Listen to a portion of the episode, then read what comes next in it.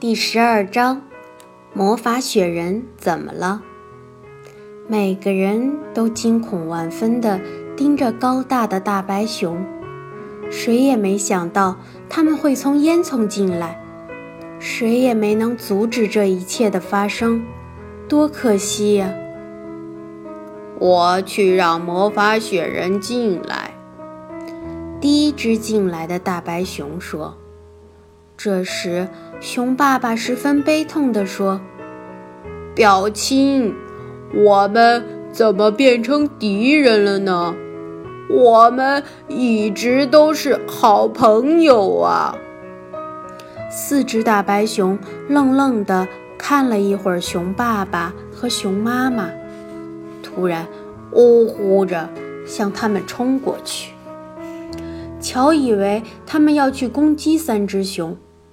可是，他们只是紧紧拥抱着三只熊。更让孩子们吃惊的是，他们毛茸茸的脸上正淌着眼泪呢。我们不知道是你们呀，大白熊们说。哎呀，表亲们，如果我们早知道你们是我们喜爱的三只熊。就不会挑起战争了。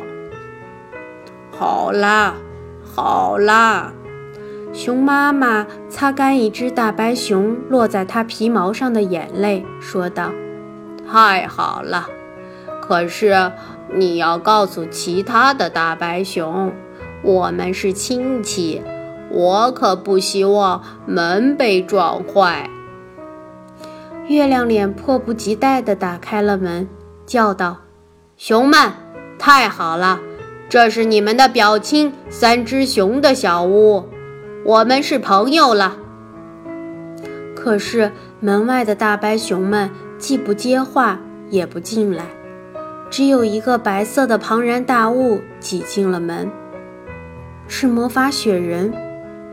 小小的房子里顿时冷如冰霜，大白熊们惧怕它。因为他是冰雪之地的主人，魔法雪人关上门，用冰冷的眼神打量着每个人。看来我的熊们已经投向敌人的怀抱了，他说：“哦，要是我把你们扔到冰天雪地里，你们还有什么话要说？”各位，谁也不敢吭声。可是让贝西感到惊奇的是，月亮脸关上门，然后走到火边，他将三根大大的圆木扔到火堆上，还对贝西使了个眼色。那么，你有话要说吗？他说：“难道？”我没告诉你，你只是个呼呼乱叫、一句话也不会说的蠢家伙吗？我可不想要这样的熊。他又举起另一只大白熊，说道：“你是不是要和我的敌人做朋友？”这时，大家感到屋子里热了起来。乔脱掉了外套，其他人也跟着脱了外套。月亮脸偷偷的又加了根圆木，火苗噼啪作响，巨大的火焰快要窜到烟囱了。弗兰尼真想脱掉所有的衣服，实在是太热了。月亮脸到底想干嘛？为什么把屋子弄得这么热？贝西生气地想。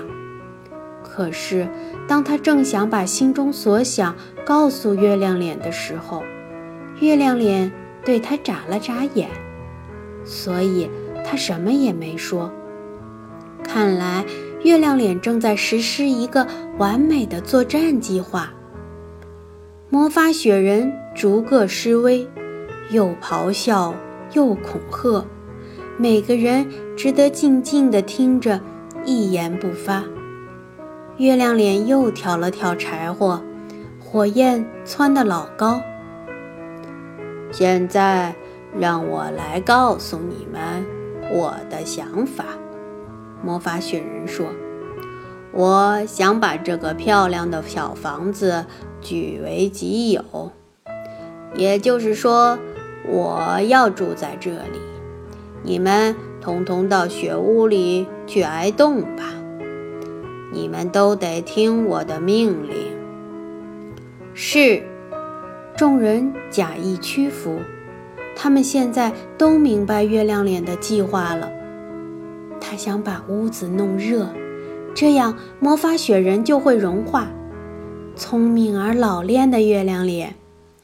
这时，细细的水珠已经飞快地从魔法雪人宽大的后背上流下来，因为那部分离火最近。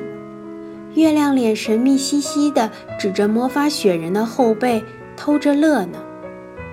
弗兰妮看到月亮脸发光的脸，看上去很滑稽，不禁咯咯地笑起来。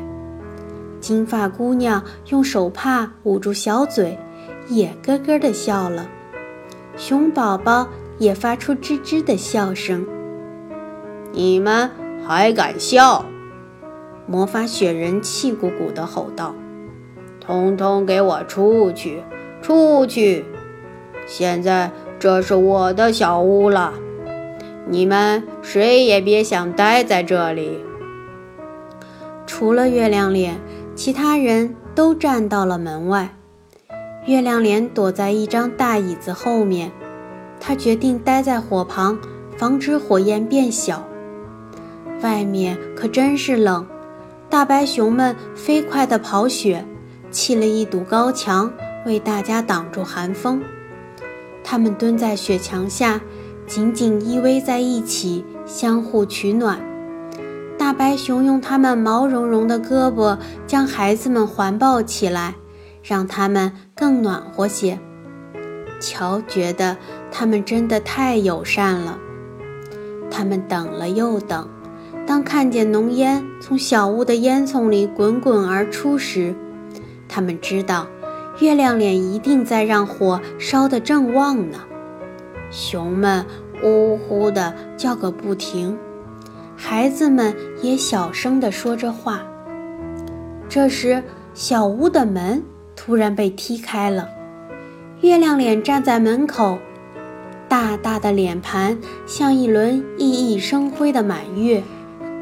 现在你们可以回来了，他喊道：“这里很安全。”他们回到小屋，乔在屋子里到处找魔法雪人，可他已经不见了。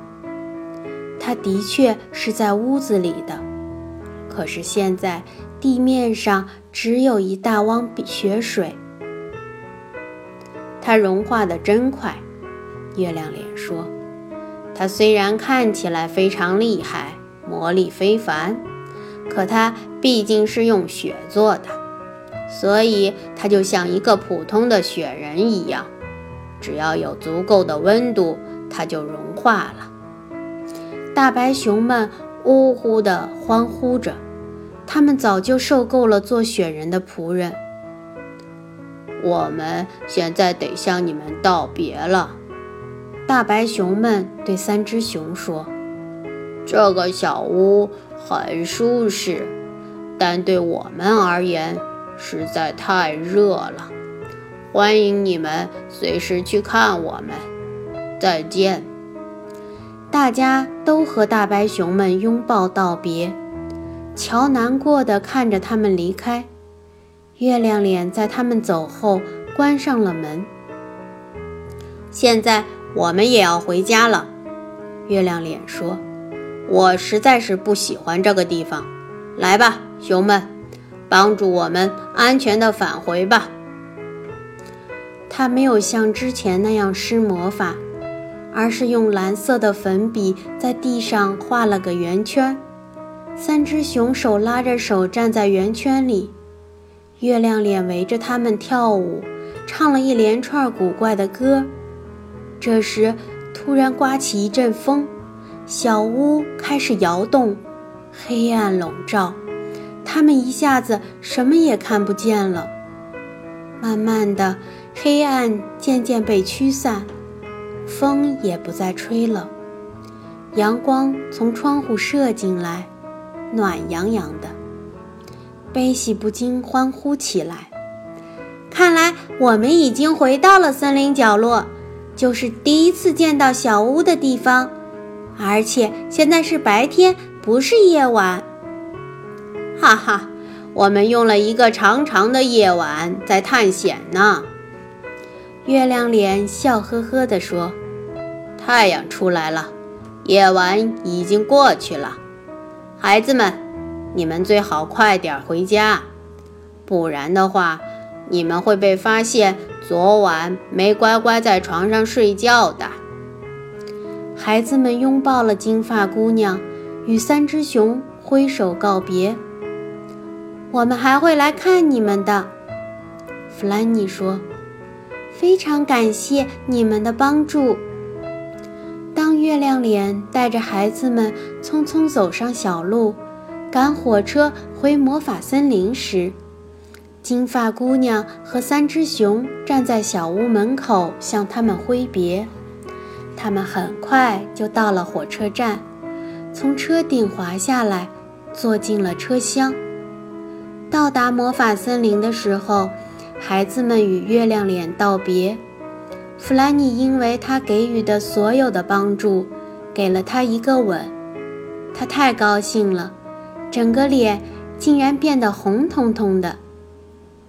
看到这样的月亮脸，贝西大笑着说：“现在你更像火红的太阳，你应该叫太阳脸。”再见，希望我们能很快再见面。”月亮脸说。孩子们回到家，只睡了大约一个小时。就被妈妈催促着起床了。天哪，他们真想睡上一整天。